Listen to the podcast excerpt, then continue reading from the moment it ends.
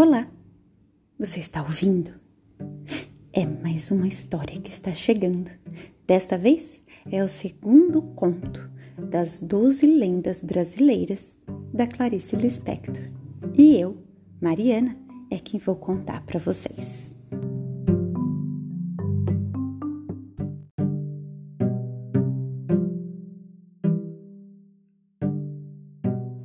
A perigosa Yara. Ao cair de todas as tardes, a Yara que mora no fundo das águas surge de dentro delas magnífica. Com as flores aquáticas enfeita então os cabelos negros e brinca com os peixinhos de escalope-escalope. Mas no mês de maio, ela aparece ao pôr do sol para arranjar noivo. As mães se preocupam com seus filhos varões, sabedoras de que a Yara quer noivos. Mas para os filhos, Iara é a tentação da aventura, pois há rapazes que gostam de perigo.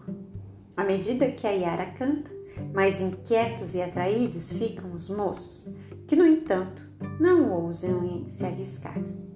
Sim, mas houve um dia, um tapuia sonhador e arrojado, pensativamente estava pescando e esqueceu-se de que o dia estava acabando e que as águas já se amansava.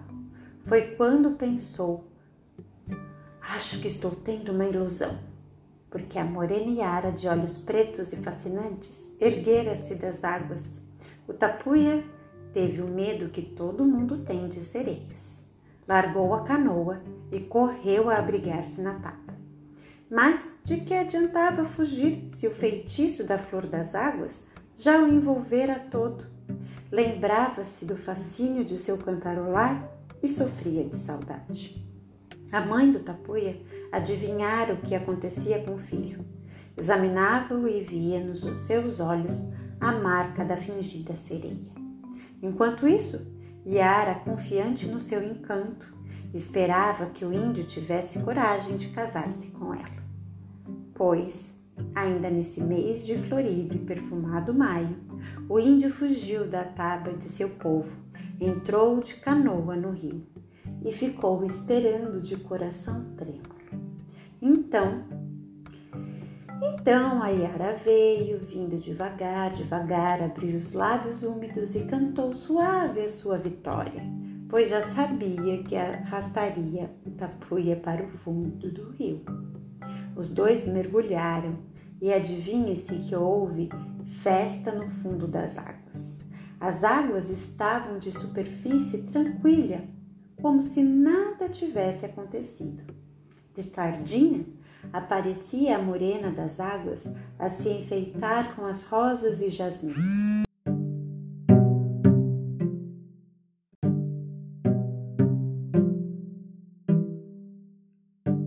Porque um só noivo, ao que parece, não lhe basta.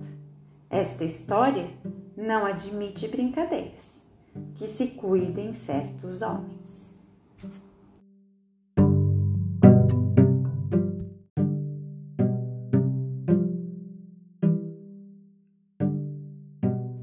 E você? Já conheceu alguma dessas criaturas? Conta pra mim. Até mais!